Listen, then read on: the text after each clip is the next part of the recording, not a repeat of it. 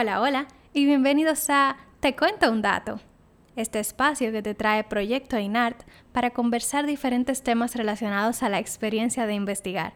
Mi nombre es María Eugenia Amorós y te estaré acompañando en este episodio. Quería conversar en esta ocasión sobre ese acápite que a mí personalmente me da trabajo realizar. La verdad es que el proceso de investigación no es fácil y hay que reconocerlo. Es una experiencia de bastante trabajo, bastante compromiso, entrega, tiempo, dedicación, organización y demás. No es de extrañarse que a la mayoría de los estudiantes les caiga bastante pesada la asignatura cuando tienen que cursarla de forma obligatoria en la universidad o en alguna maestría. Sin embargo, a pesar de que es retadora y difícil, Em, se puede salir adelante. Y quería conversarles y compartirles de que a pesar de tener años de experiencia en el campo, hay un acápite que a mí me sigue dando trabajo cada vez que tengo que encontrarme con este, y es el marco teórico. Hay un relato interesante en el año 2015, cuando me fui a hacer mi maestría a España, y bueno, tenía que hacer una tesis, obviamente, un trabajo fin de grado, fin de máster, trabajo fin de máster, como le llaman allá. Y la verdad es que, bueno, dejé las cosas para el último momento y se acercaba el día en que tenía que entregar este capítulo a mi asesora y no encontraba la forma de avanzar. Tenía tres, cuatro párrafos hechos y la verdad que la página en blanco me miraba, yo la miraba a ella, el tiempo se acababa, se me venía encima y yo no tenía ninguna idea de por dónde comenzar.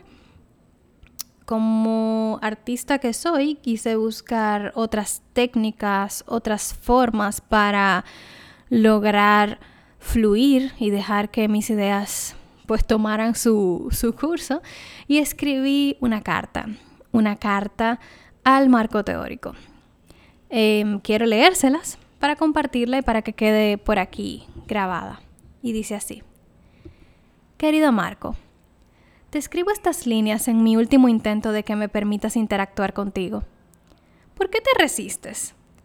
Ambos sabemos que la fecha ha llegado y no hay escapatoria. Debes dejarte escribir. He sentido una gran barrera entre nosotros este último mes. No he querido verte. Me he negado con todas mis fuerzas a pensar en ti. Lo sé. No he sido la mejor de las autoras. Te he criticado, juzgado y decepcionado de muchas maneras. No me extraña que ahora quieras hacerte el difícil y no me permitas fluir. Pero te escribo porque esta situación ha llegado demasiado lejos y necesito avanzar. El lunes debo entregarte para que otros ojos te lean. Marco teórico.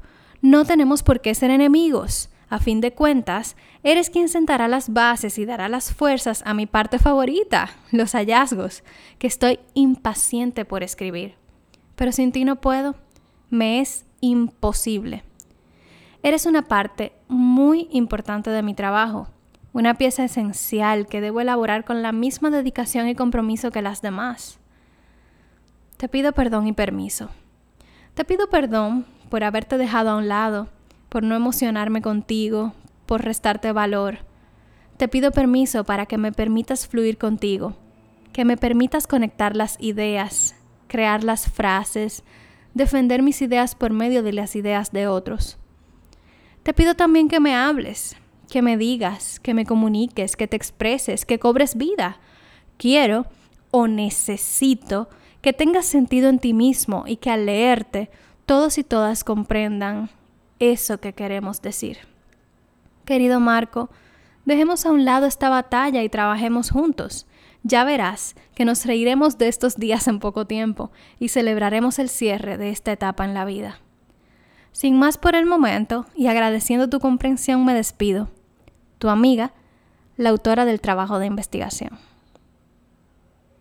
Señores, esa carta yo la escribí el 8 de abril del 2016. La compartí en Facebook. Y recibí ahí comentarios de apoyo y de aliento de diferentes profesores que me habían acompañado en el grado, familiares y amigos, y sin darme cuenta, salí del bloqueo creativo y logré fluir en el marco teórico y entregarlo la semana siguiente. Sorprendente, pero a veces la técnica que menos creemos nos puede ayudar a avanzar cuando nos encontramos con una puerta cerrada a superar esos obstáculos, a seguir adelante y a ver el buen fruto de nuestro trabajo tiempo después. Quiero compartirles algunas técnicas, además de escribir una carta creativa, que eso sé que no lo harán todos, pero quiero aprovechar, sí, este momento para compartirles algunas técnicas que les pueden servir para realizar el marco teórico de mejor manera. En primer lugar, realizar una buena organización de los archivos que vamos leyendo.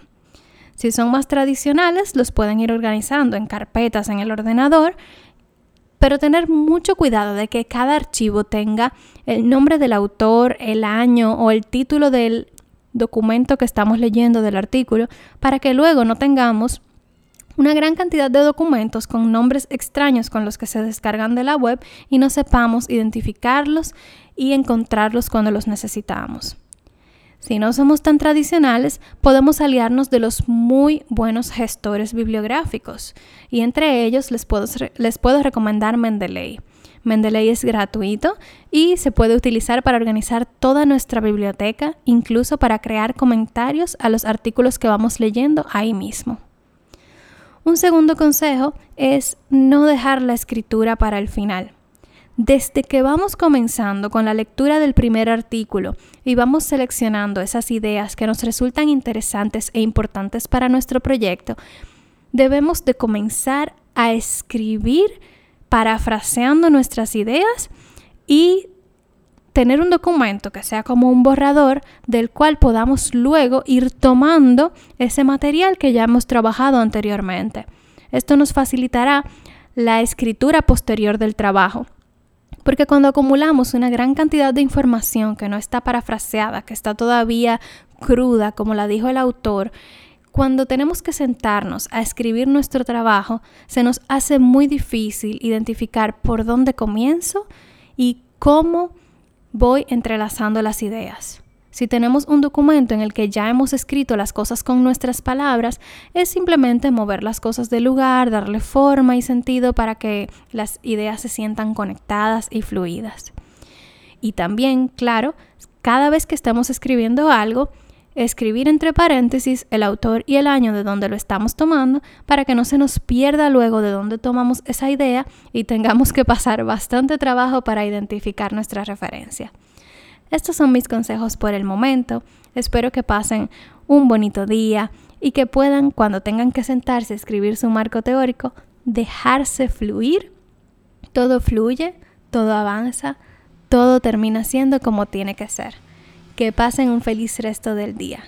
Pero antes de terminar de despedirme, quiero decirles que en Proyecto Inart tenemos una cuenta en Instagram, proyecto.inart, donde pueden escucharnos, bueno, no escucharnos, escucharnos aquí, donde pueden leernos, compartimos diferentes posts, diferentes tutoriales y les acompañamos en este proyecto, en este proceso de investigar y de aprender cada día a ser mejores investigadores.